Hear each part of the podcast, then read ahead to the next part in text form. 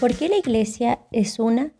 La iglesia es una porque Cristo fundó una sola a partir de los discípulos y ella permanece unida a través de distintos elementos que la componen. Esta unidad es obra de toda la Trinidad, según el designio del Padre. Cristo la instituye y por la acción del Espíritu Santo la mantiene unida mediante tres elementos.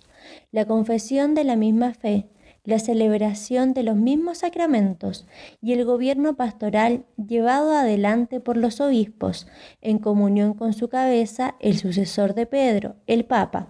A su vez, esta unidad de la Iglesia tiene su raíz en que refleja en la tierra la unidad sustancial de las tres personas divinas, en una perfecta comunión de amor.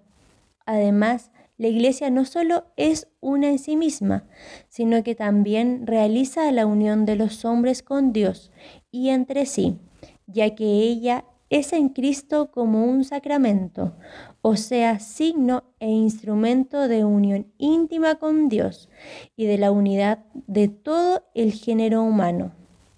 Oremos hoy por la unidad de toda la iglesia, que un día todos los que creemos en Cristo podamos celebrar juntos la Eucaristía y unirnos en la confesión de la misma fe.